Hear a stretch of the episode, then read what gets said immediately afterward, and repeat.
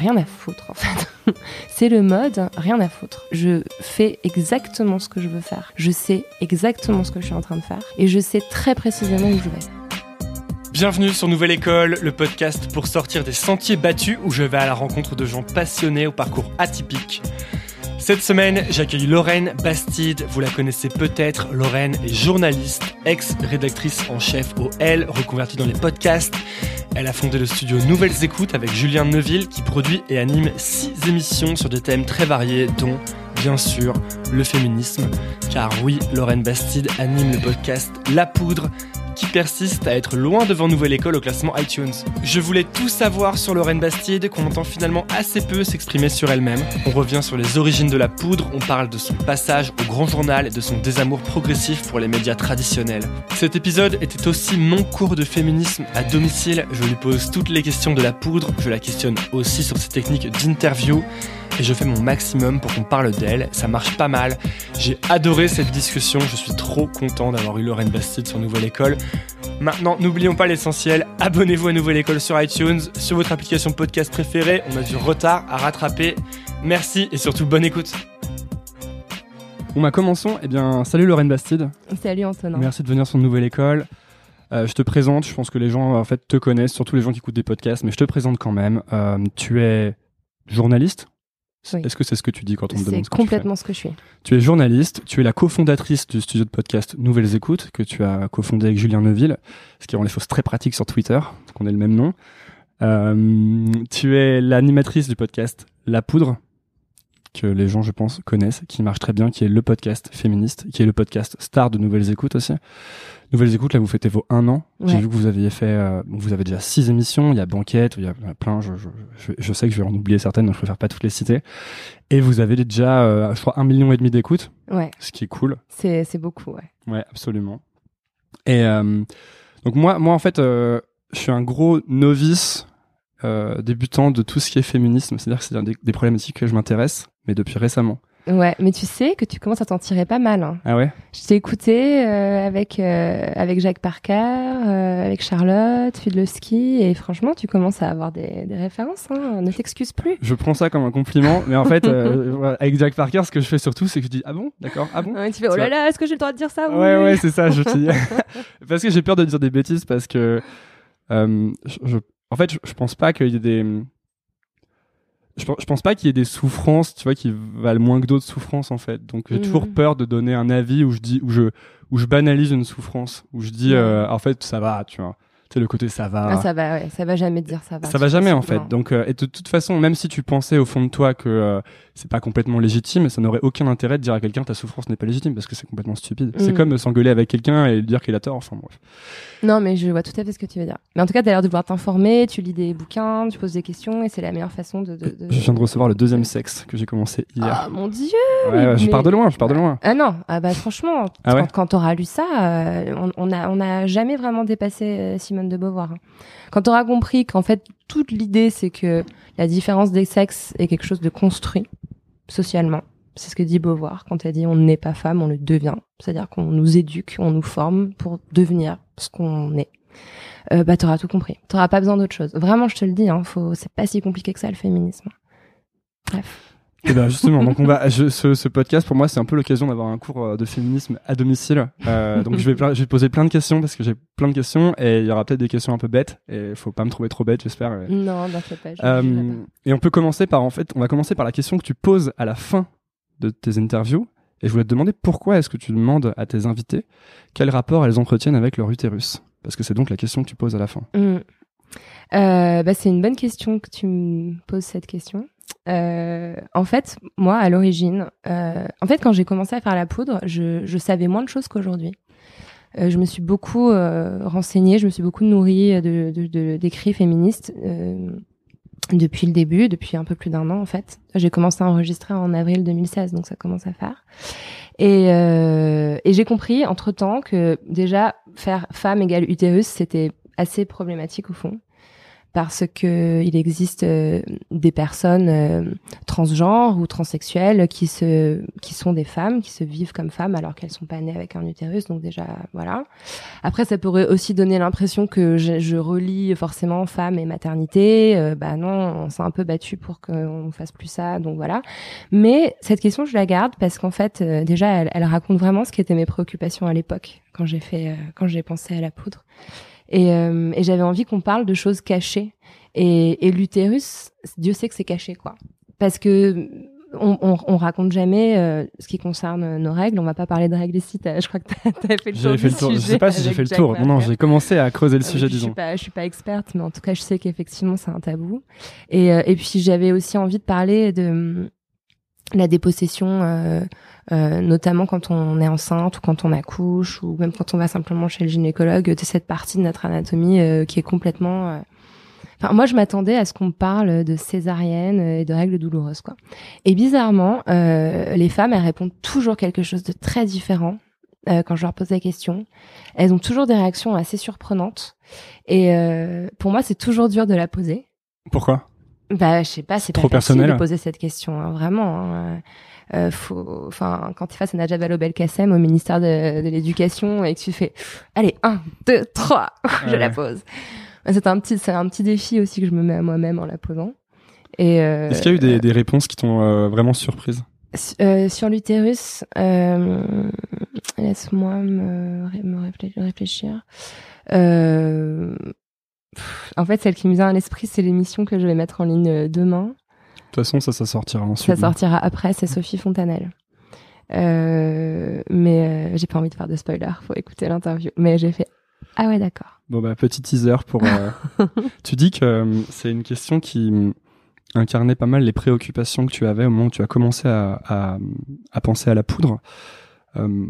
pourquoi en fait Donc quelles étaient ces préoccupations et pourquoi tu as voulu lancer la poudre?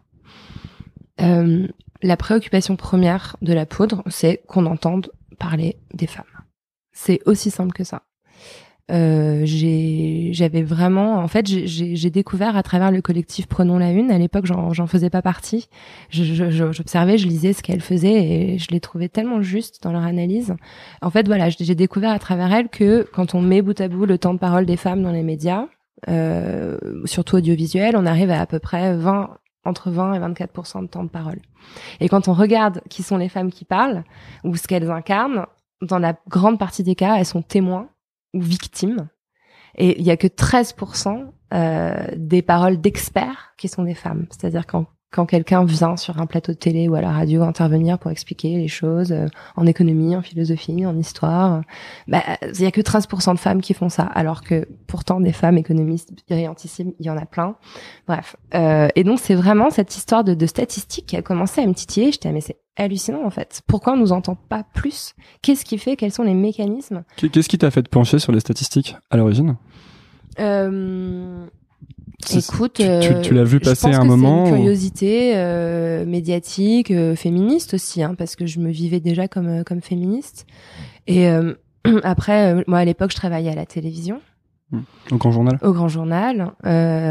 et et je pense que jusqu'à maintenant, je savais que le sexisme existait, mais je l'avais, je pense, peu expérimenté parce que j'étais dans un magazine féminin où j'avais que des chefs femmes, que des collègues femmes principalement. Donc c'était pas quelque chose au fond que j'expérimentais euh, au quotidien. Et là, à la télé, j'ai fait ah ouais, c'est-à-dire que c'était tout le temps en fait, du, du matin au soir, chaque interaction était euh, marquée du saut du sexisme. Ça veut dire, ça veut dire quoi?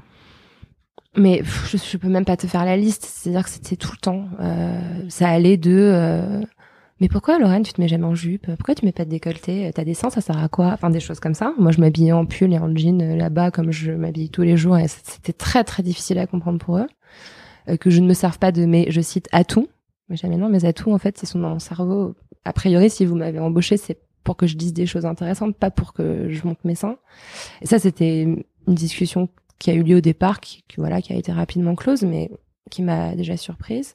Donc tes, tes, tes chefs, mes producteurs, tes producteurs, sont venus te dire Lorraine, tu pourrais être euh, plus euh, entre guillemets féminine, comme on dit du coup. Voilà. ça, c'est le concept. Euh. Tout à fait. Bravo pour les guillemets, tu vois, tu comprends vite.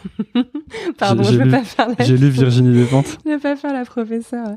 Non, mais oui, exactement. et puis voilà, il y avait un, sexisme hallucinant contre Maïtena Birabin. Euh, la nana, elle arrive, elle a 50 ans, elle a 30 ans d'expérience, elle fait les plus grosses audiences de la télévision, elle est reconnue comme une super bonne intervieweuse, elle a eu François Hollande en interview, enfin c'est une meuf qui, qui, qui, pèse quoi. Elle arrive, elle a même pas commencé, elle a même pas dit un mot qu'on lui tombe dessus comme elle est comme quoi elle est incompétente, agressive. Tous les jours, il y avait son procès dans les journaux. Alors évidemment, ça l'a rendue, je pense, euh, fatiguée, nerveuse, agressive et que ça l'a pas aidé à faire bien son émission. Mais ce procès en incompétence, est-ce qu'on l'aurait fait à, je sais pas moi, Michel Drucker? Je sais pas si c'est un bon exemple. Le, fameux procès a priori de, de, de, la femme et de ses prétendus défauts de femme. Euh, d'agressivité, de voilà, choses comme si ça. elle est là, c'est qu'elle a forcément dû quelque chose qu'on avait un peu fait à Ségolène Royal euh, en 2007, non? fait. Ça, moi, je m'en étais pas du tout rendu compte hein, à l'époque. J'avais j'avais 15 ans, mais avec le recul, quand je repense à ces débats, je me souviens que j'entendais ce. En fait, ce que j'entendais le plus sur Ségolène Royal à l'époque, c'était euh, qu'elle qu'elle savait pas euh, garder son calme, qu'elle était hystérique, euh, ce genre de choses. Toujours des femmes, hein. on, les, on les traite de. Pardon, je bois un peu. Non, non, vas-y, vas-y. Mm. ouais, non, mais c'est sûr, les femmes, de toute façon, on n'a jamais bon en fait. Soit on est trop effacé, soit on est trop agressif. Enfin, c'est jamais le. On met jamais le curseur au bon endroit, quoi. Mm. Aux yeux de la société, du moins. Et euh, non, voilà, c'était sexisme permanent à tous les étages. Moi, on me demandait de faire des choses légères et pop alors qu'a priori euh, j'avais envie de parler de choses peut-être un peu sérieuses et militantes, mais ça c'était pas du tout du tout envisageable. Euh, je voyais les invités, femmes, être systématiquement interrompues. Euh, Plus interrompues que les hommes. Ah ouais, vraiment. Mais c'est quand tu commences à regarder. Hmm. Je, vais te, je, vais te, livrer une métaphore qui m'est venue à l'esprit. Je crois que j'avais bu deux trois verres de vin et c'était il y a deux soirs. Tu sais quand tu regardes euh, les chewing-gums qui sont collés sur le trottoir. Quand tu te mets à voir qu'il y en a un quelque part, tu regardes le trottoir, t'es là, mais merde, il y en a, il y en a 12 000, quoi. Hmm. Alors que quand tu marches le trottoir au quotidien, tu fais pas du tout attention à tous ces chewing-gums collés. Bah, repérer les mécanismes sexistes dans la société, c'est un peu pareil. C'est d'un seul coup, tu te mets à en voir un, puis deux, puis trois, et tu te rends compte que que tout ton environnement en permanence est maculé de ces de ces tâches, de ces de ces mécanismes d'oppression des femmes.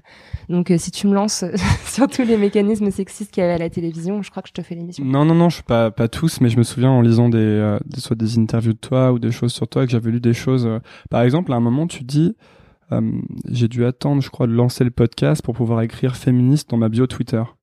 Ouais. Pourquoi tu pouvais pas écrire féministe dans ta bio Twitter? Parce que je bossais pour des gros médias, pour des gros, gros groupes. Mais est-ce que ces médias maintenant se targuent pas d'être féministes, justement? Mmh, Je pense pas que Vincent Bolloré se targue d'être féministe. Hein. Je sais pas, je me suis peut-être loupé une, interview, mais mmh. j'ai pas l'impression que c'est quelque chose qui passe vraiment. Et, euh, et euh, non, et puis quand je bossais pour elle, pour la Gardère, euh, ça aurait été compliqué aussi, en fait. Hein. Tu peux pas. Euh, tu peux pas dire quand t'es elle que t'es féministe?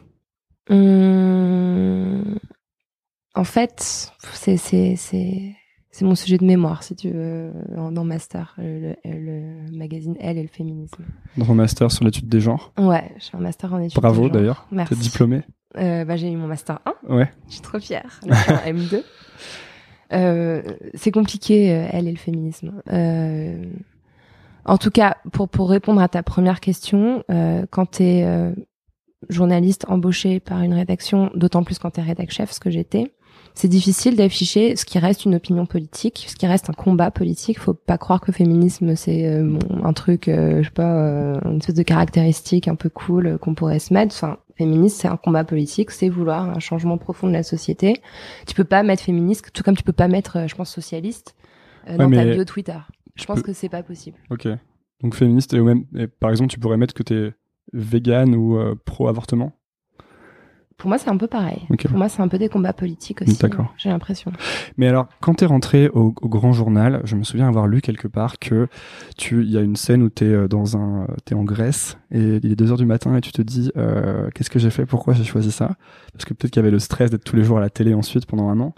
Mais du coup, quand on, tu me parles de l'environnement sexiste et de des, des, finalement des inconvénients de ce travail. Est-ce que c'était pas un peu dans le contrat? Est-ce que tu te disais pas ça va être comme ça, mais peut-être que ça va bien se passer quand même? Hmm.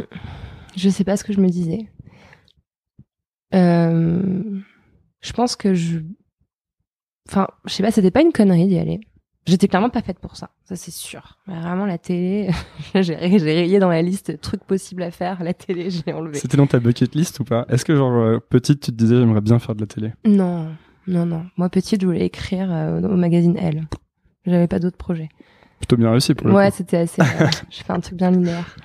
Euh, non, la télé c'était pas un rêve. Et mais par contre, euh, j'ai pu mesurer euh, l'impact que ça a dans l'esprit des gens. Quand tu quand tu fais de la télé, quand t'es au grand journal de Canal+, les gens ils font waouh putain trop cool, bravo, oh, incroyable. Ça leur paraît l'accomplissement suprême. Alors qu'honnêtement, j'ai jamais aussi peu servi à quelque chose de ma vie quoi. C'était hallucinant.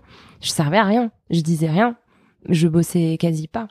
Pourquoi? Parce que c'était fait pour toi, le travail était fait pour ça? Euh, non, parce que j'avais pas d'espace pour m'exprimer en fait. Je proposais des questions, je proposais des problématiques, euh, je me, je me faisais chier en plus. Hein. Je lisais les bouquins, j'allais voir les films, euh, je faisais des recherches sur les invités, euh, mais mes questions n'étaient pas retenues. Et, et puis quand elles étaient retenues, j'avais pas le temps de les dire. On me disait à l'oreillette Ah, désolé Lorraine, pas le temps. Souris C'est vrai? Ouais. Bah, on me disait de sourire? Non, j'exagère, on me disait pas de sourire. Mais on me faisait Ça va Lorraine? Ça va? Ça va, c'est cool? Pas trop déçu? Non, non, ça va, super. Et je souriais. En fait, essayer de, de, de, de, faire ton vrai métier de journaliste dans un milieu qui ne valorise pas exactement ça. Exactement, ouais. Mais par contre, je pense que ce qui m'angoissait euh, l'été précédent en Grèce, c'était cette espèce d'idée que j'allais être très exposée, très vue, alors que pas du tout. C'est-à-dire que plus personne ne regarde la télé, quoi. Ouais, tu veux dire que les gens te reconnaissaient pas dans la rue, Mais jamais. Ça m'est jamais arrivé. Ça m'est arrivé une fois ou deux, mais en province. Parce que les gens regardent la télé. Parce que les gens regardent encore la télé en province. Mais alors. Euh, tu t'en es rendu compte, euh, tu savais avant, ou est-ce que tu t'en es rendu compte en travaillant là-bas que les gens regardaient plus la télé? Je m'en suis rendu compte en travaillant là-bas. Et est-ce que les gens qui travaillent au Grand Journal, qui travaillaient au Grand Journal s'en rendaient compte? Euh, ouais. Bon, il y avait la pression du fait que les, je crois que les audiences baissaient, qu'il y avait une mm. grosse pression de toute l'équipe qui dirigeait, c'est ce que j'ai lu, ce que, tu as l'air de dire. Ouais. Mais est-ce qu'il y avait une sorte de prise de conscience de d'une perte de pertinence et d'un genre de déclin oui, je pense qu'il y avait une conscience, euh, mais euh, la, télé, c'est vraiment un milieu, c'est vraiment un monde euh, dont vraiment je faisais clairement pas partie, mais d'observer tous ces dinosaures. je sais pas si tu t'imagines quand, je sais pas, Hardisson venait sur le plateau parler avec Maïtena, alors le mec il fumait ses clopes, tu vois, c'était hallucinant. ils sont entre eux quoi. Ils sont entre eux, ils parlent de, de, trucs, tu sens que voilà, c'est un monde qui un un truc qu'ils ont connu, les années 90, euh, je sais pas, festival de Cannes, paillettes, j'en sais rien moi. Mais euh, mais tu sens qu'il y a tout un tout un univers avec ses codes, avec euh, peut-être ses, ses atouts et aussi évidemment ses ses grosses grosses failles de traitement de certaines catégories, notamment les femmes. Et, et, tout ce monde-là, c'est un monde qui est un peu en train de mourir, qui est un peu. Tu penses qu'il y a une peur de disparaître? Je sais pas. Je pense qu'ils réalisent pas. Je pense qu'ils bah, sont. C'est un peu ce que j'allais dire. Dans leur, Parce que j'ai vu pour reparler d'Ardisson, j'ai vu Ardisson euh, donc euh, dans une nouvelle interview assez euh, spéciale de Squeezie, le youtubeur, ouais. où Ardisson lui dit en fait il y a la même déconnexion qu'il y aurait entre un grand-père un peu ou un oncle un peu vieux et le jeune de la famille mm. où en fait ils se parlent mais ils se comprennent pas. Donc Ardisson le vanne alors que l'autre fait genre 12 fois plus de vues que lui. Ouais.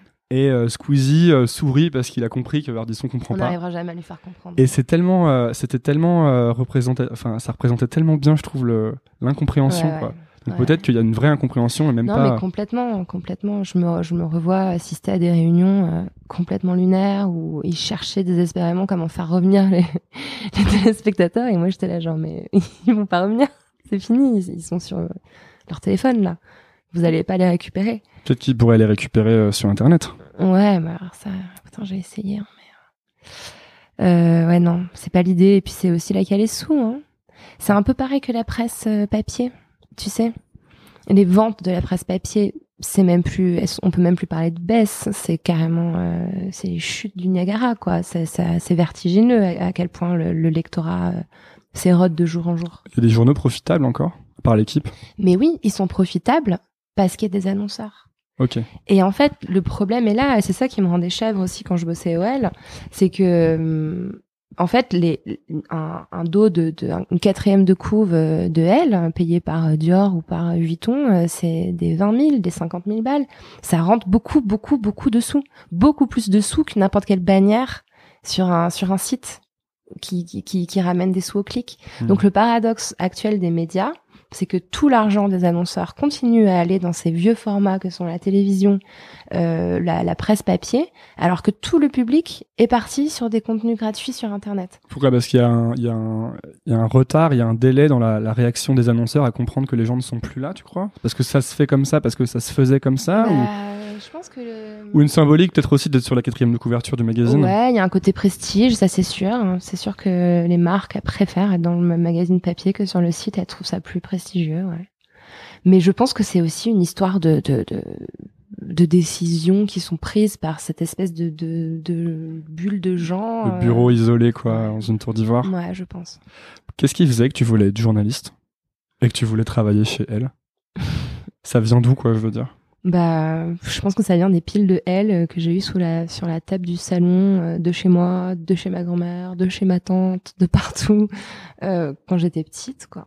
Pour moi, c'était euh, c'était ce que tu lisais. Ouais, c'était ce que mon, ce que ma famille, les femmes de ma famille lisaient. Le, le féminisme, les lectures féministes, c'est arrivé quand dans ta vie? Hum, les lectures féministes, c'est intéressant que tu formules les choses comme ça. Sont je le formule comme ça parce que tu dis souvent on te demande quel est le déclic qui t'a amené au féminisme et tu dis c'est pas un déclic, c'est plein de petits déclics et c'est surtout le fait que j'ai que j'ai lu en fait. C'était surtout ça, tu dis. Ouais. Mais ça arrivait assez tard en fait.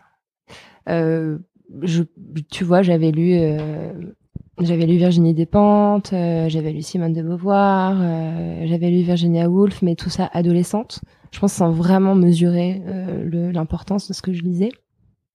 Et En fait, tu, tu, tu me demandais pourquoi le L. J'avais l'impression qu'en allant au L, alors je dis OL, je suis désolée, ça choque les gens et maintenant, je, maintenant que je Pourquoi ça choque les gens? Parce qu'en fait on dit le L, c'est très bizarre, tu vois. Le magazine L. AL, tu vois, mais c'est hmm. OL. Bon bref, c'est un peu moche, mais... Chez L, on pourrait dire. Chez L, oui, mais on dit OL. Je continue à dire OL. Bref. Euh, j'avais l'impression que j'allais pouvoir concilier deux facettes euh, très dur à concilier dans mon esprit d'adolescente, tu vois, pour une femme. Euh, mon amour pour euh, les choses euh, futiles, que peuvent être la mode, surtout la mode, j'aimais vraiment bien les fringues, et, euh, et mon, ma passion pour l'actualité et, le monde, parce qu'en fait j'ai toujours été plutôt très bonne élève, j'ai toujours j'ai toujours euh, lu les journaux, j'ai toujours adoré l'histoire, la géo, l'éco, euh, j'étais à Sciences Po. Euh, je me disais, ça va être super, il y a un endroit au monde où je pourrais parler à la fois d'Afghanistan et du dernier défilé Vuitton. Vraiment, c'était une espèce de vision un peu, un peu simpliste hein, des choses. Mais n'empêche que quand je suis arrivée, je, me suis présentée à la porte du L après avoir eu mon diplôme. On m'a dit, bonjour, tu es faite pour travailler ici, bienvenue. Enfin, il y avait quelque chose de très... Il y avait un fit. Voilà, il y avait, je correspondais exactement en fait aux gens qui font le L, gens qui font L.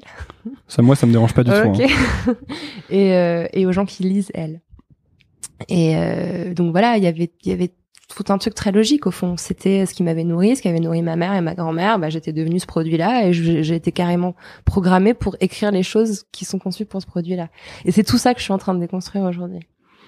Euh, parce que justement, euh, j'ai compris à quel point j'avais été construite, que même mon désir d'être à la fois Afghanistan et Sac Vuitton, bah, c'était quelque chose qui était complètement euh, une espèce d'injonction sociale qui était déjà pas très saine à la base, et, et surtout que j'appartenais à, une, à, une, élite très privilégiée en tant que femme blanche, hétérosexuelle, d'un milieu plutôt aisé ayant fait des études euh, valides, enfin voilà, je, cumule les, les, les, cases qui font que. Est-ce que le fait de cumuler les cases, de ce presque de ce stéréotype un peu, ouais. euh, t'as a encore plus nourri ton désir de, de t'engager dans le féminisme? Oui, et ben c'est parti de là en fait.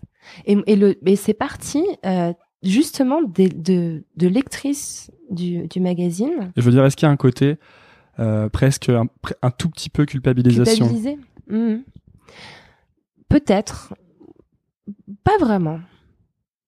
Euh, moi, je culpabilise euh, quand je vois. Euh, Enfin, j'ai une espèce de culpabilité de bobo, de merde quand je vois les migrants sur les radeaux. Je me dis putain, c'est pas possible. Moi, mon souci, c'est de savoir si j'aurai le temps de passer récupérer, je sais pas quel produit frais, rue des Martyrs, de chercher mon, mes enfants à l'école. Enfin, ah, tu vois, ça c'est l'histoire de la vie. Hein. Non, mais voilà, moi, cette culpabilité là, qui est qui est pas très, comment dire, productive, je la mmh. ressens. Mais là, c'est moins une culpabilité qu'une volonté de bien faire mon taf de journaliste. et je me suis dit, attends, mais à qui je parle? Quand je dis nous, là, dans le L, genre, se disant nous les femmes, de qui je parle? Et il y a eu plusieurs scandales euh, qui ont éclaté, euh, par exemple les, les filles euh, grosses, enfin qui s'appellent comme ça, enfin qui dénoncent la grossophobie, qui, qui nous ont interpellés, moi particulièrement parce que j'avais écrit un article en me disant attendez dans le magazine Elle, vous faites un spécial ronde, vous mettez des femmes qui font du 42. C'est la c'est la taille moyenne des femmes françaises. Vous êtes au courant qu'il y en a qui font du 52 vous êtes au courant qu'on existe, qu'on est là, euh, qu'on a le droit de s'habiller nous aussi? Et j'ai fait putain, elles ont tellement raison quoi. Après il y a eu un autre scandale euh, où il y a eu un article qui n'était pas écrit par moi, qui parlait des femmes noires en disant euh, youpi les femmes noires sont au top du style en ce moment avec exemple par Michelle Obama, Solange Knowles et je sais plus quel styliste et genre Évidemment, euh, bah, il bah, y, y, a des associations euh, de femmes noires, euh, des blogueuses noires qui ont fait, mais vous vous déconnez, c'est du pur racisme votre truc. Et c'est en fait à force d'être pourquoi, pourquoi c'est du pur racisme? Je demande vraiment naïvement parce que je, je suis pas bah, sûr de. Euh, le, le, fait de, de, de dire déjà de créer un groupe constitué de Michelle Obama, euh, Solange Knowles et une styliste qui sont un peu des clichés pour le coup, c'est ça? Non, pas du tout. De dire oh regardez trois noirs qui s'habillent bien, il y a vraiment un ah truc. Maintenant les noirs ont compris. tu vois, ça a aucun sens quoi. Euh, et en plus, l'article, il y avait deux trois passages qui étaient problématiques en disant euh, euh les femmes noires euh, se débarrassent de leur code streetwear pour embrasser mm. un chic plus white. Enfin. Généralement, ce qui est maladroit, c'est le côté on prend un groupe et on dit ils sont comme si, ils deviennent comme ça, ou ils étaient comme si, ils deviennent comme ça, parce qu'en fait, bah. Exactement. Non, puis l'idée, voilà, que les, les, comme comme si les, les, la communauté noire avait connu que le hip-hop, euh, comme s'il n'y avait pas euh, des siècles et des siècles d'histoire euh, justement de d'expression par le vêtement, par le bijou, par la coiffure. Enfin, c'était c'était une aberration en fait de décrire un truc pareil, quoi. Bref, et tout ça, bah, c'est en fait en étant interpellée par par par par des lectrices, par tout à l'heure, quand, quand, je suis arrivée, tu me parlais des vrais gens, mais c'est vrai, les vrais gens qui écoutent les podcasts, les vrais gens qui t'interpellent sur les réseaux sociaux, bah c'est vraiment ces vrais gens-là qui m'ont qui m'ont tapé sur l'épaule deux trois fois en me disant genre qu'est-ce que tu fais, qu'est-ce que t'écris, et c'est à cause ou grâce à elle que j'ai vraiment commencé à m'intéresser, à être interpellée d'abord par internet, euh, par des blogs, des Tumblr, des comptes Twitter, des pages Facebook. Euh, de féministes euh, en, qui s'investissent qui investissent des questions par exemple body positive euh, ou afroféministes euh, et je, et je me suis rendu compte que féministe ça voulait dire autre chose que que ce que justement on peut lire dans les pages duel quoi. Ça voulait dire quoi dans les pages duel féministes dans les pages duel t'as un féministe qui est un peu universaliste hein, disons c'est-à-dire un féministe à la bas d'inter où on considère qu'il y a un seul bon modèle de vie pour les femmes, euh, c'est le modèle occidental euh, que leur vend le L. Et que l'espèce d'accomplissement ultime, euh, c'est d'être, de bosser, d'avoir des enfants, d'être belle, d'être mince, et de surtout pas avoir un voile sur la, sur la tête. Ouais. Enfin, c'est le féminisme comme vecteur de marketing, un peu. Un peu, ouais. Moi, je sais pas si elle a quelque chose à vendre, Badinter, mais mais en tout cas, c'est un féminisme qui, qui refuse de voir, par exemple, qu'on peut être musulmane et féministe, on peut porter un voile et être féministe. Mm. Que si on est noir et féministe, on n'a pas forcément les mêmes préoccupations que si on est blanche et féministe, parce qu'on n'a pas le même vécu, parce qu'on n'a pas la même histoire, on n'a pas les mêmes oppressions. Et, et à force de lire ces, ces blogs, ces sites, ces trucs, bah dans ce coup euh, je me dis donc elle parle souvent de Bell Hooks. Bah je suis allée m'acheter un bouquin de Bell Hooks et puis Bell Hooks m'a amené à Audrey Lorde et Audrey Lorde m'a amené à Maya Angelou. Et euh, et voilà et puis Maya Angelou m'a amené à Colette Guillaumin et Colette Guillaumin m'a amené à Monique Wittig et Monique Wittig m'a amené euh, enfin voilà après j'ai relu euh, Despentes et Beauvoir et, mm. et Woolf en disant ah ok. Maintenant je comprends mieux. Et, ça? et voilà, et, tout s'est mis à, à, vraiment se nourrir et, et, à me donner envie surtout d'aller de retourner à la fac en me disant putain mais comment j'ai pu passer à côté de tout ça euh, quand j'étais étudiante? Du coup, tu, tu dirais que tu es devenue femme ou que tu es née femme? Tu me fais la poudre. bah oui, oui, je suis obligé. Euh, moi vraiment, euh, bah maintenant je sais qu'on m'a construite. Cette question-là, pareil, elle est tellement bancale maintenant que à chaque fois que je la pose, je me dis mais elle est absurde cette question. Mais bon, Euh, évidemment qu'on m'a construite, évidemment que j'ai été faite femme. Par contre, j'ai pas beaucoup résisté, quoi. C'était plutôt euh, plutôt un moule dans lequel j'ai euh, j'ai euh, j'ai bien bien accepté de me de me fondre parce que c'était facile pour moi parce que je, je cochais plein de cases. En plus, il se trouve que je suis blonde, il se trouve que je suis grande et il se trouve que euh, j'ai plutôt des grandes jambes ou je sais pas quoi. Donc dans les années 90, quand j'étais adolescente, c'était l'époque des super modèles. Moi, sur les sur les sur les sur ma chambre au mur, il y avait des, des photos de Claudia Schiffer et de Cindy Crawford et, euh, et je pouvais m'identifier à ces femmes-là, t'imagines? Parce que voilà, je leur ressemblais un peu, quoi. J'avais la bonne couleur de cheveux, la bonne couleur de peau, euh, la bonne forme de corps. Il y avait moyen, quoi. C'était ça l'accomplissement ultime. C'était le but. C'était pas le but, mais c'était une espèce de modèle de réussite. Hein. Après, elles étaient intéressantes ces meufs hein, quand ils pensent, hein, mmh. qui disaient moi je sors pas de mon lit à moins de 50 000 dollars la journée et tout. Elles ont aussi, il y avait une dimension un peu de prise de pouvoir quand même. Mais euh, mais moi je suis plutôt en train de me de, de dédevenir femme. Ouais, tu as dit tu déconstruis. Ouais. Est-ce qu'il faut est-ce qu'il faut nécessairement tout déconstruire, tu penses? Oh bah il faut non, on n'est pas obligé. Hein. Parce que moi, moi aussi euh, pour euh, j'ai le sentiment de, de, de, déconstruire des choses, mais pour du coup par, par, plutôt par rapport à moi. C'est intéressant, je trouve, quand tu parles de cases, parce que je trouve en fait c'est le fait de m'intéresser au féminisme qui me fait me rendre compte euh, à quel point je suis dans des cases moi aussi par rapport à genre par, en revanche je sais pas comment ça s'appelle la masculinité ce genre de choses mhm. mais qui m'ont construite aussi jusque là je fais un podcast c'était pas vraiment les cases que j'avais en tête en commençant mais euh, quand je suis allé à Sciences Po HEC ce genre de choses j'étais vraiment dans les cases et en fait euh, est-ce qu'il n'y a pas la même chose de l'autre côté à la différence peut-être que les, les rapports de pouvoir sont pas les mêmes mais est-ce qu'il n'y a pas la même chose chez les hommes finalement? Bah, évidemment. Une sorte de euh, voilà là où tu dois aller. Mais évidemment, évidemment, enfin évidemment. Que te dire de plus Enfin tout n'est tout est construit, tout est tout est structuré euh, par euh, par la culture et par la société. Mais est-ce que est-ce que si tu déconstruis tout, tu perds pas, tu déjà tu pètes pas les plombs déjà? Est-ce que tu peux, est-ce que c'est pas trop difficile de tout déconstruire? Est-ce que tu vois ce que je veux dire ou pas Ouais. Bah, il y a un petit vertige. Si t'enlèves toute ton identité, tout ton ego qui a été construit autour de ce que tu dois devenir, est-ce que tu peux encore t'y retrouver? Moi, hmm. parfois, c'est ce que je me demande. Est-ce que je vais être capable d'enlever toutes ces couches? Je pense que tu quand tu commences à voir ça, tu peux être saisi de ce petit vertige que tu es en train de décrire. Mais euh, quand tu comprends que c'est un exercice intellectuel, en fait, c'est plus. Euh, moi, j'aime bien parler de lunettes tu vois. C'est plus une, un, un, filtre que tu peux mettre entre toi et le monde et dire, alors attention, réfléchissons deux secondes. Euh, je regarde la télé et, tu te rends compte que tout est un théâtre, que tout est fait pour euh, qu'il y a des mécanismes que d'un seul coup tu vois apparaître. Mais après, tu peux aussi très bien enlever tes lunettes et juste marrer parce qu'il y a une bonne blague. Enfin, tu vois ce que je veux dire? Mais je pense qu'il y a quand même toute une phase où justement la, apprivoiser ces mécanismes, les comprendre. Je pensais lire des auteurs, mais voilà, tu lis Bourdieu. Enfin, déjà c'est bon, t'as as compris tout, tout, tout le, toute l'histoire, quoi. Euh, voilà, tu, lis des auteurs et puis tu te rends compte surtout que, que c'est vraiment un, c'est une philosophie en fait. C'est une espèce de, de, de, façon d'envisager la vie euh, qui peut te servir par moment, euh, mais que tu peux aussi mettre de côté. C'est ça la poudre, c'est euh, déconstruire mmh. Ouais. Mmh. C'est plus simple que ça, la poudre. La poudre, c'est vraiment euh, écoutons des femmes parler. Écoutons-les.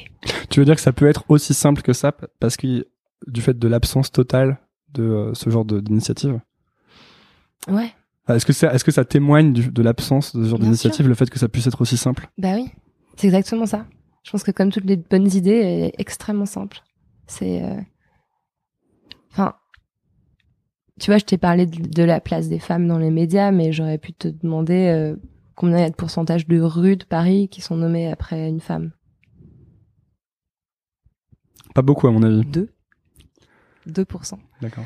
Euh, voilà, combien il y a de palmes d'or remporté par une femme.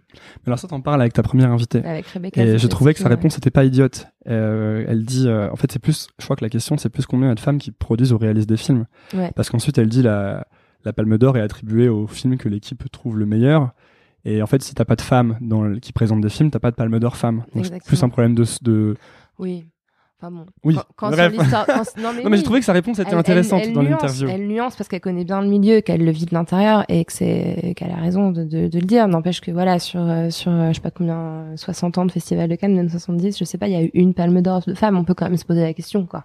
À un moment donné, il y a un souci. Euh, voilà, enfin, ça marche dans tout, euh, la littérature, euh, tu prends n'importe quel milieu, la science, l'économie, on est toujours sous-représenté. Et, euh, et je trouve que des récits d'hommes, on en a beaucoup.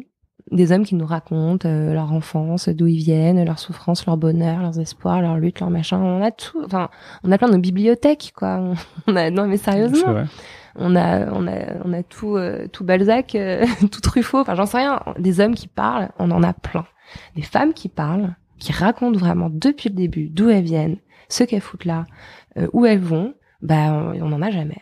Et et je sais pas, par exemple, quand on écoute euh, Latifa et Benziaten, euh, euh, qui est, enfin, je sais pas euh, si tu l'as écouté. Si, d'ailleurs, tu m'as dit dans le mail que tu l'avais écouté. J'ai trouvé que moi, c'est, je crois que c'est l'épisode qui m'a le plus touché, mais parce que c'est, elle parle de quelque chose qui est tellement difficile. Mais j'ai trouvé qu'il y avait, euh, en fait, pour moi, c'est presque le moment le, le plus beau que j'ai entendu dans la poudre, parce que ce qui est vraiment fort, c'est que elle est tellement triste, et en même temps, tu sens qu'elle pardonne vraiment. Mm.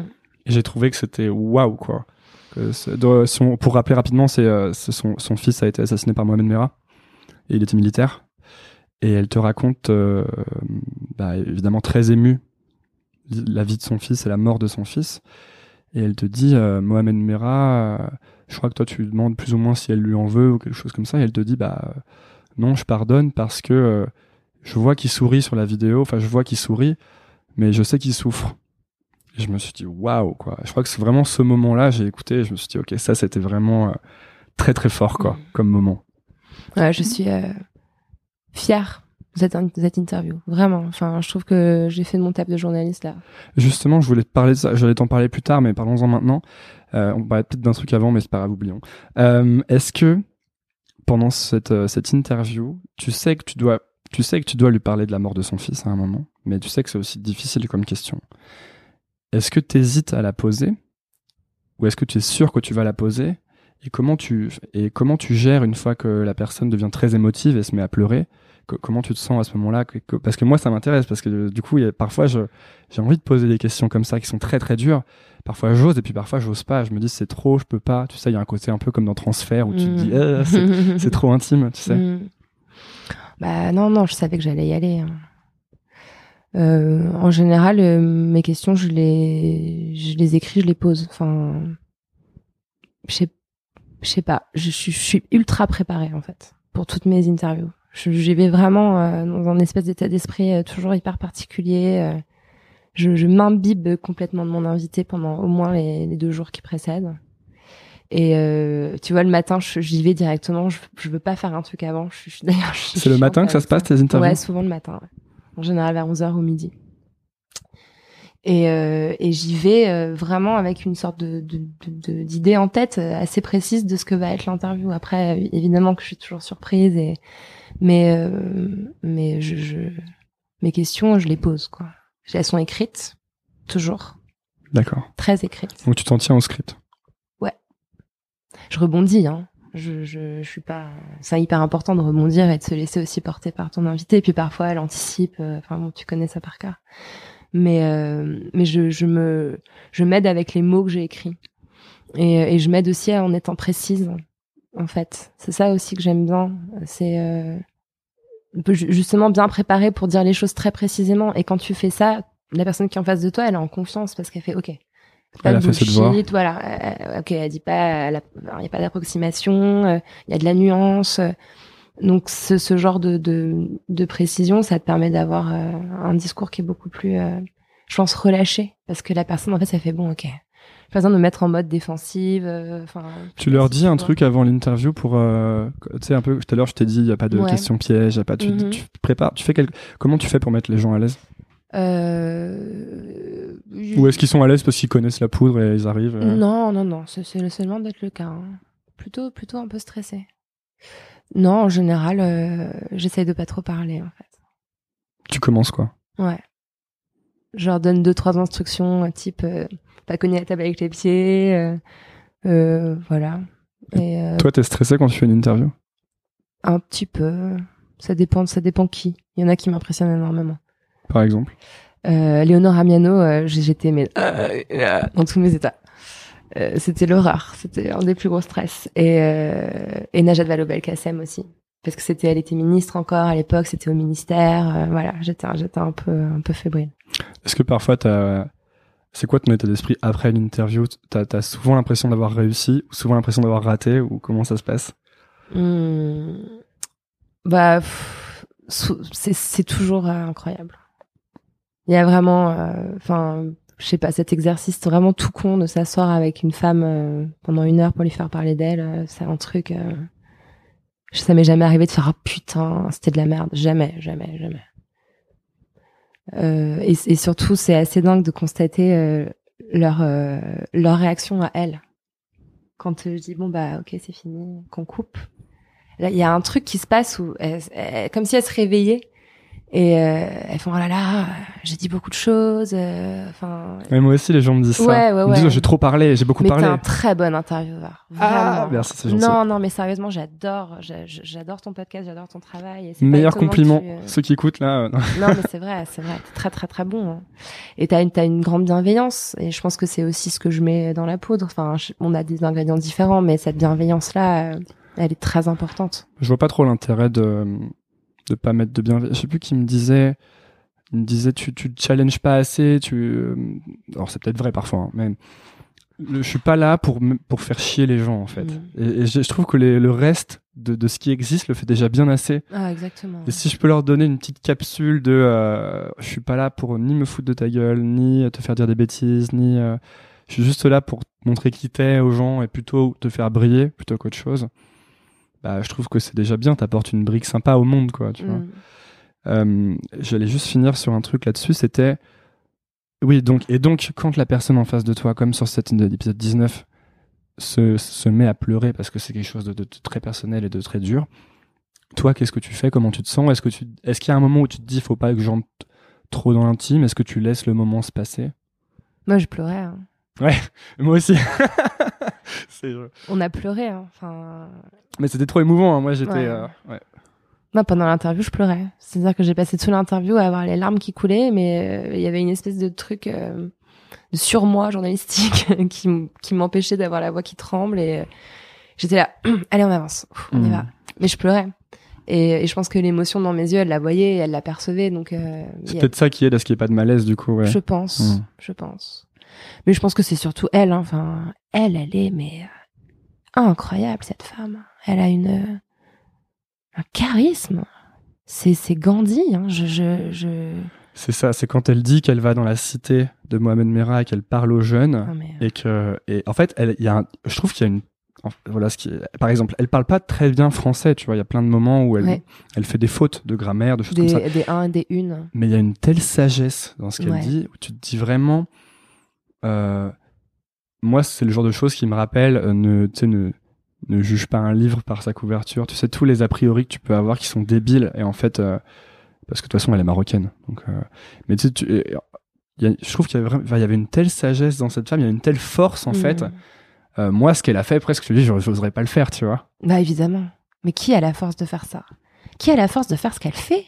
Elle va dans les prisons parler à des détenus de radicalisation islamiste.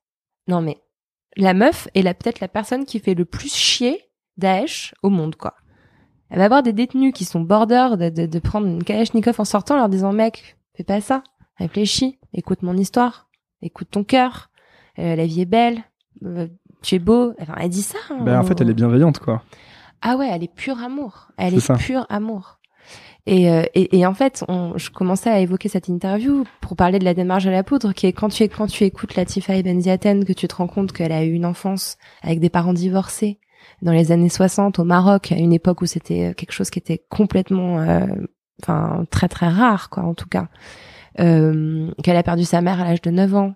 Enfin, tu, tu, tu comprends d'où elle vient. Tu te dis, ok, la meuf, elle a quand même derrière elle aussi un vécu des trucs qui l'ont construite très très tôt comme une putain de warrior quoi. Et, euh, et voilà. Et quand on la quand on la voit juste elle, euh, on, peut la confondre avec euh, je sais pas, notre voisine de bus, quoi. Elle a quelque chose de très, de très mm. banal au fond hein, quand on la croise euh, physiquement. Puis on pourrait en plus euh, rajouter, rajouter des tas de préjugés racistes parce qu'elle est marocaine, parce qu'elle porte un voile sur les cheveux, parce que elle représente, euh, je sais pas quel passé colonial de la France, etc. et en fait, bah non, tu ouvres le micro, tu écoutes sa putain d'histoire, tu te rends compte qu'elle est unique et que et tu enlèves tous tes préjugés. Et c'est ça la poudre aussi. Mm-hmm.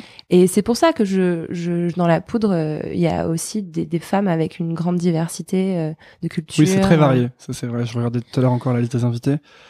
Parce que tu vas euh, d'une réalisatrice, euh, une ministre, t'as vraiment des, gens qui viennent de tous les, les horizons, quoi.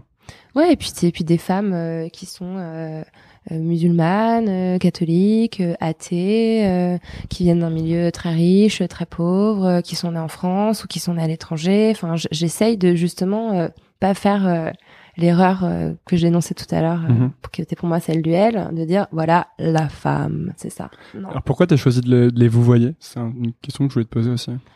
Bah écoute. Euh, parce que le, premier épisode, il est marrant parce que c'est ta, ta pote en fait. C'est ma pote. Et à un moment, vous, vous, parlez, vous, tu la vous vois et d'un seul coup, vous commencez à vous dire tu pendant une, minute et toi, tu reviens ensuite au vouvoiement. J'ai oublié, je pense. Mais... Ouais.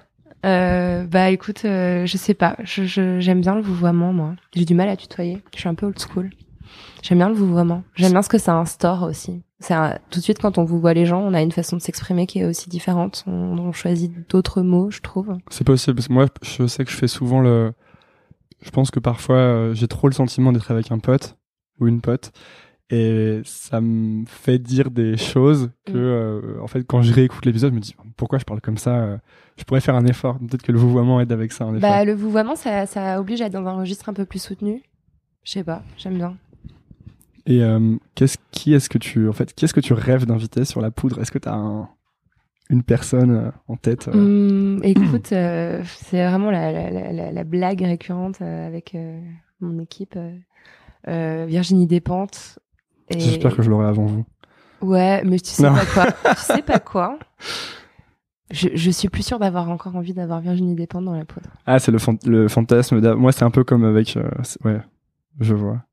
Mais par contre, elle a joué un rôle très important parce que euh, quand j'étais donc au Grand Journal, en fait, la poudre, c'est ce qui m'a permis de tenir au Grand Journal. C'est-à-dire que très vite. C'est là-bas que t'as décidé que t'allais faire la poudre. Mais j'ai commencé à faire la poudre quand j'étais au Grand Journal. J'enregistrais les émissions l'après-midi ou le matin, et après j'allais euh, à la télé le soir. Et je montais la boîte avec Julien, et j'écrivais mon concept, et je voyais Marielle pour faire mon générique. Ça te faisait peur de monter ta boîte ou pas? Euh, Non. Mm. Enfin, je sais pas, je dis non. C'était compliqué quand même. Hein. Enfin, c'est quand même un truc, quoi. Tu t'associes avec quelqu'un, un truc juridique, nan. Mais bon, euh, je, je, pense que c'était en fait quelque chose qui était assez naturel pour moi au fond. J'avais vraiment qu'une envie, c'était d'être ma putain de boss. Mm. Puis là-bas, c'est ce qui te faisait tenir du coup euh, chez Canal. Ouais. Non, j'allais te raconter que j'avais envoyé un mail à Despentes pour lui demander une interview et euh, elle m'a répondu tout de suite en me disant euh, j'adore la radio, j'adore les podcasts, euh, votre concept a l'air incroyable, euh, allez-y foncez. je suis pas dispo tout de suite, je suis en train d'écrire la fin de Vernon Subutex, mais dès que j'aurai terminé mon manuscrit, je, je, viendrai vous voir. Et elle m'a donné en fait le le coup de boost quoi. Je me suis dit Ok, dépend, trouve que mon idée est géniale. c'est marrant, mais je trouve qu'il y a un genre de karma comme ça. Quand je dis ça aux gens, ils me regardent toujours avec des grands yeux, mais les, toutes les fois où j'ai voulu arrêter une nouvelle école, où je me suis dit euh, c'est trop difficile, ça sert à rien, tout le monde s'en fout. Et bien à chaque fois que j'ai fait ça, ce qui arrivait quand même trois ou quatre fois, il y a toujours un truc qui s'est passé, genre je reçois euh, la réponse d'un gars que je voulais trop interviewer, qui me dit ouais pas de problème, tu vois. C'est fou quoi, vraiment je où je croise quelqu'un dans la rue, une fille que j'avais pas vue depuis cinq ans, on était à l'IEP de Grenoble ensemble, qui me dit euh, ouais nouvelle école c'est trop bien, etc. Je fais comment tu peux connaître ça? Mais tu vas pas arrêter. Par ah contre, non, arrête d'en faire un par semaine, c'est beaucoup trop tard. Ah non, non, non, je, je, continue. Non, mais là, je suis très, très bien là. Parce que c'est énorme. Moi, j'en fais un tous les 15 jours. Euh, j'ai à peine le temps de respirer. Ouais, mais je sais pas, j'aime bien cette. Euh, en fait, le, mon problème, c'est que dès que je fais. Dès que je laisse de la place dans mon emploi du temps, j'ai l'impression que je fais pas assez de trucs. Alors, il faut que je trouve une sorte d'équilibre. Mm.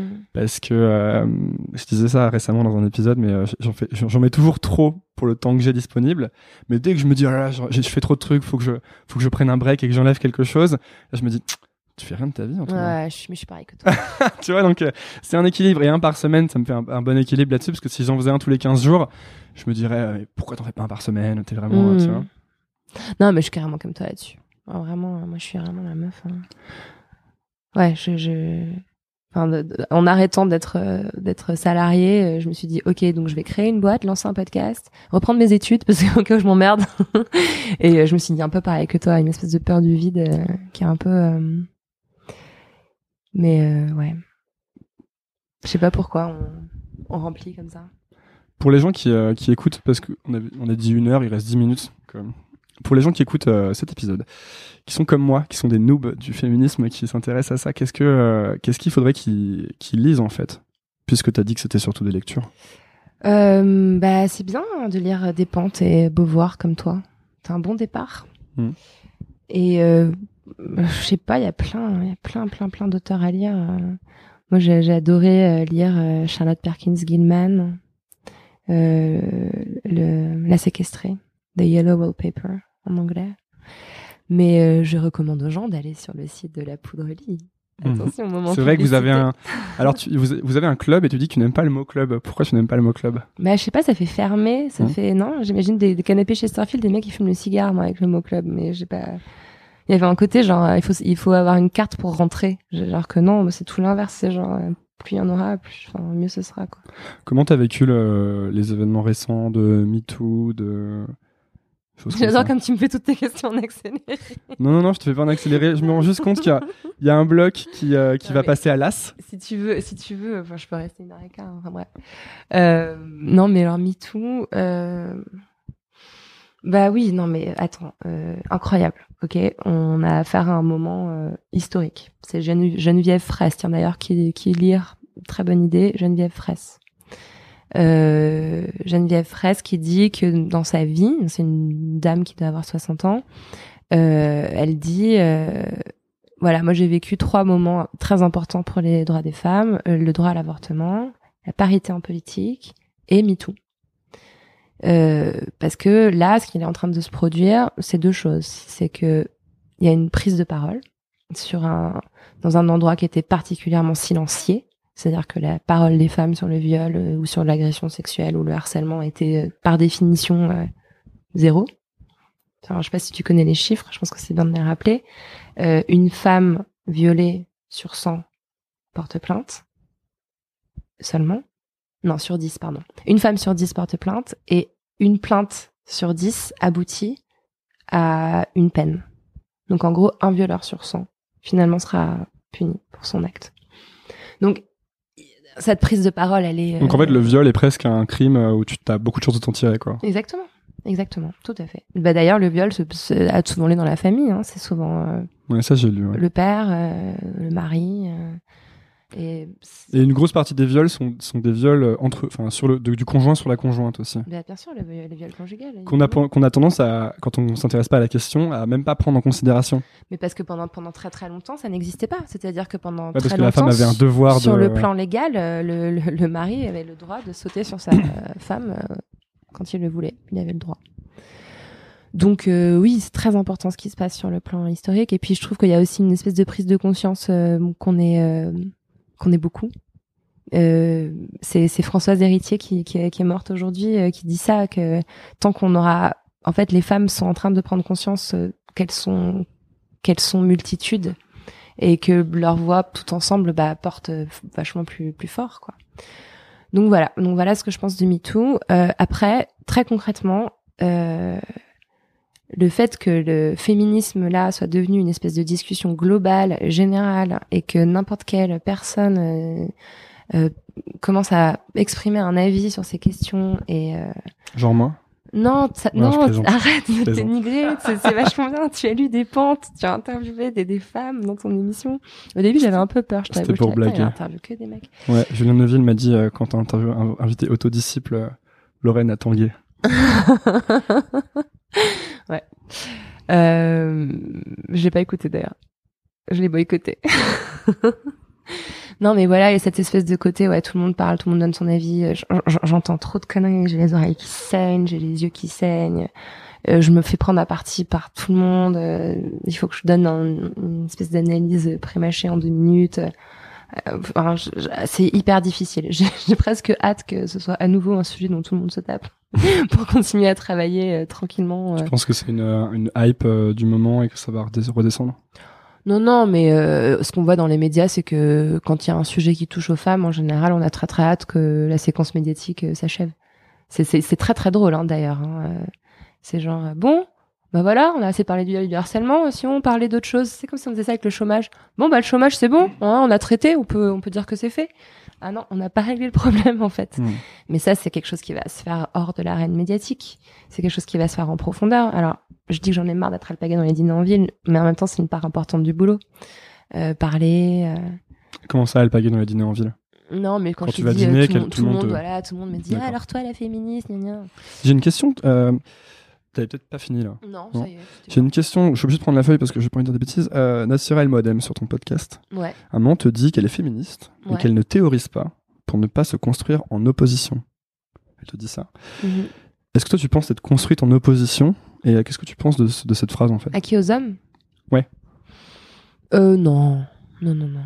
Vraiment, je j'ai beaucoup de tendresse pour les hommes, vraiment. Euh, je les je les je les trouve tellement. Euh... je les plains quoi en fait. Non mais vraiment, tu vois, il y a cette espèce de truc euh, que tu dont, tu parlais tout à l'heure. Euh, évidemment que c'est aussi hyper balèze et puis Ouais, je pense qu'être un petit garçon, c'est pas évident, quoi. Quand on te dit qu'il faut à tout prix que tu ressembles à Superman euh, et qu'il se trouve peut-être éventuellement euh, que tu préfères t'intéresser euh, à référence vintage Princesse Sarah. Je viens de lire En finir avec Eddie Bellegueule. Ouais. Pour le coup, lui, c'est pas facile. Hein. Bah évidemment, c'est une très très bonne très bonne référence. donc voilà. Donc en opposition, non. Après, en opposition au patriarcat, au sexisme, oui. Hmm. Mais ce que dit Nassira El Moadem dans cet épisode, Nassira El Moadem, c'est la directrice du Bondi Blog, elle parle aussi du, du stigma très fort qui pèse sur les hommes euh, noirs ou arabes euh, des quartiers populaires, ou, et qui sont plus discriminés au fond que les femmes. Et ça, c'est très intéressant. C'est quelque chose aussi qu'on qu'on oublie. Tu vois. Est-ce qu'il y a un moment où euh, bah, le féminisme, est-ce qu'il a une fin? Tu vois? Est-ce qu'il y a un moment où on se dit c'est bon, le féminisme ça a réussi? Non, je crois que ça. non, je crois pas que son. Enfin. On en est loin, quoi. on en est vraiment, vraiment loin. Oui, c'était pas le. On en est vraiment loin, ouais. Je disais pas ça dans le genre parce que ça suffit, hein. Mais vraiment pour. Euh, bah, quand on sera à une égalité de droit parfaite, quand on sera payé exactement de la même façon que les hommes, euh, quand on aura une maîtrise totale de nos corps, euh, euh, quand on sera plus violé, harcelé. Euh. Tu dis que le cœur du problème, c'est euh, c'est le corps de la femme. Mhm. Oui, évidemment, c'est la base de tout. C'est ce que dit Françoise Héritier aussi, d'ailleurs l'anthropologue qui, est décédée aujourd'hui, elle, est partie de ça en fait. Elle est partie de la, distinction masculin-féminin. elle, elle s'est construite parce que un jour, les hommes ont compris que bah, les femmes euh, faisaient les bébés euh, dans leur corps et que la seule façon de s'assurer que c'était bien leur bébé et que leur, leur progéniture précieuse n'allait pas leur échapper, bah, c'était d'avoir une emprise absolument totale sur ce corps. Hmm. Donc oui, tout part de ça. Comment les hommes ils peuvent faire du coup pour euh, pour lutter contre ça, pour être féministe en fait? Alors moi, je dis souvent aux hommes de se taire et d'écouter. Vraiment, c'est le meilleur service que vous puissiez rendre aux femmes, quoi. C'est tellement, tellement chiant. Hein. Tu commences une phrase, il y a toujours un mec qui vient te, soit reformuler ce que t'as dit, soit te couper la parole, soit euh, parler derrière trois fois plus de temps que ce que tu viens de dire toi. Et euh, vous savez pas, en fait. Vous ne savez pas ce que c'est qu'être une femme. Vous ne pouvez pas savoir. C'est pas grave. On vous en veut pas. Mais écoutez, écoutez, tendez l'oreille, écoutez la poudre, écoutez des récits de femmes, lisez des femmes, regardez des docus sur des femmes, euh, écoutez des femmes et euh, je pense que c'est la meilleure chose à faire. Le reste va venir tout seul, je pense. On arrive sur les petites questions de la fin que j'aime bien. Euh, première question. dans ton épisode avec Camille, au début, tu parles de toi. C'est pas ça qui m'intéresse. Mais à la fin de ce passage où tu parles de toi, ce que tu fais assez rarement, tu dis désolé pour ce moment euh, Et mhm. moi, j'ai trouvé que c'était le meilleur moment de la poudre. Mais bon, oh. c'est parce que sûrement j'aime bien un peu ce côté-là aussi. Pourquoi est-ce que t'aimes pas parler de toi? J'aime pas. Je sais pas. Euh... Vraiment, je sais pas. Je sais pas pourquoi j'aime pas. Vraiment, j'aime pas. ça, c'est sûr. D'accord. Mm. Bon, alors passons à la question suivante. ouais, qu'est-ce je voulais donc il y en a plusieurs qui arrivent là. Vas-y. Qu'est-ce que qu'est-ce qu'on te reproche souvent que tu penses euh, ne pas être vrai? Waouh. Euh, qu'est-ce qu'on me reproche qui est pas vrai?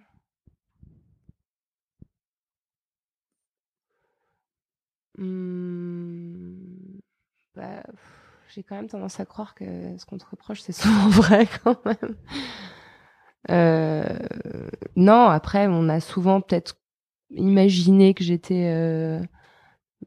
Mais c'est quelque chose que j'ai vraiment réglé en plus. Peut-être qu'avant, on pouvait croire euh, que j'étais présomptueuse ou euh, un peu euh, un peu sûre de moi ou un but de moi-même, alors que c'était vraiment tout l'inverse. J'étais plutôt timide et mal dans ma peau. Et, et maintenant, je suis plus ni timide ni mal dans ma peau. Et étrangement, on n'a plus non plus l'impression que je me la pète. Donc, donc là, ça va, en fait. C'est ce genre de, de, problématique, je crois que ça se règle pas mal en vieillissant. Quand on arrive aux âges canoniques que j'atteins.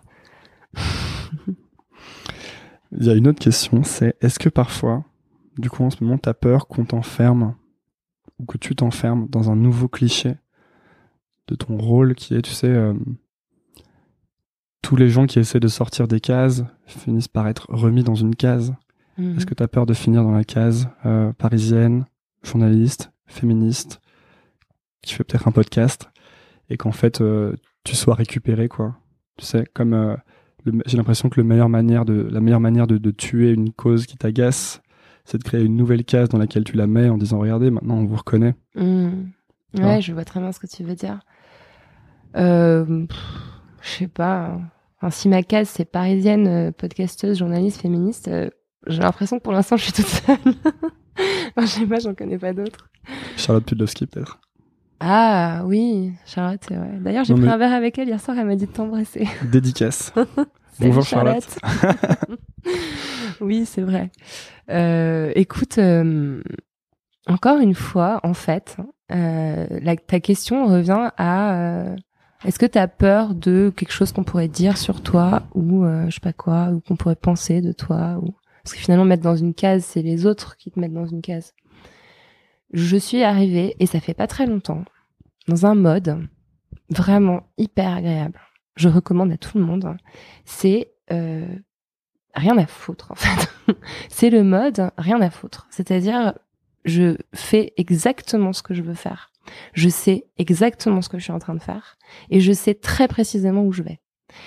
Et si on a envie d'échanger avec moi pour le comprendre, mais je prends tout le temps qu'il faut pour euh, pour l'expliquer et pour euh, pour débattre quoi que ce soit. Si on de loin on me juge telle ou telle chose, mais alors je m'en fous. Et ce qui est drôle, c'est qu'avant je m'en foutais pas du tout. J'ai longtemps été assez même obsédée par euh, ce que les gens pensent de moi.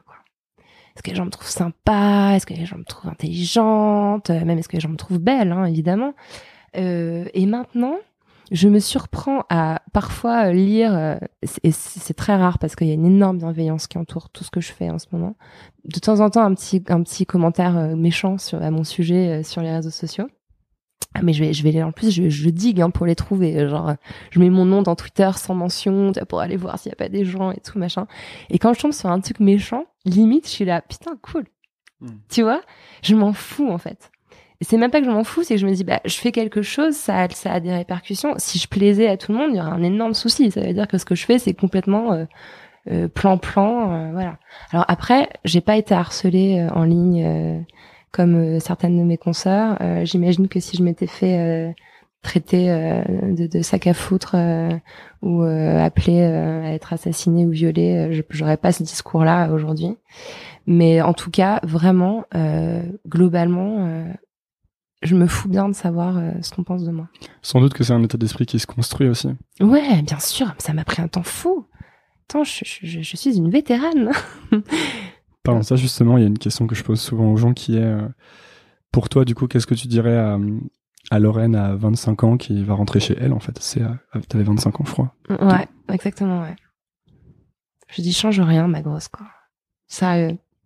Tu déchires, t'assures. Vraiment, hein. J'ai une immense bienveillance envers cette nana. Putain.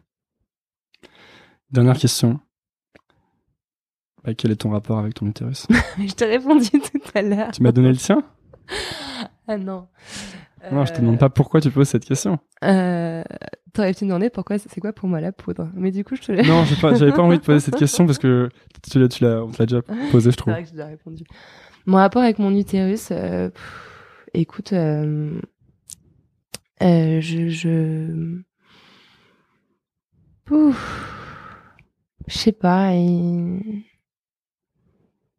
Je sais pas. Il m'a, il, m'a amené des choses euh, difficiles, il m'a amené des choses euh, magnifiques. Euh, il se rappelle souvent à, à moi alors que j'ai pas envie. et ouais, enfin, c'est quand même. je sais pas comment répondre à ma putain de question, quoi. je sais pas du tout. Hmm. Merci beaucoup Lorraine Bastide d'être venue sur Nouvelle École. Merci beaucoup de m'avoir invité. Où est-ce qu'on envoie les, les, gens qui s'intéressent à toi et à ce que tu fais? Euh, ben On les envoie dans l'application podcast. Ils recherchent la poudre, ils vont écouter. Et sinon... Euh, Qu'est-ce que tu leur conseilles comme épisode, en premier épisode? Ah, premier... Euh... Ah. Deux premiers épisodes, si tu veux. Ah, je sais pas, j'ai du mal à répondre à ça.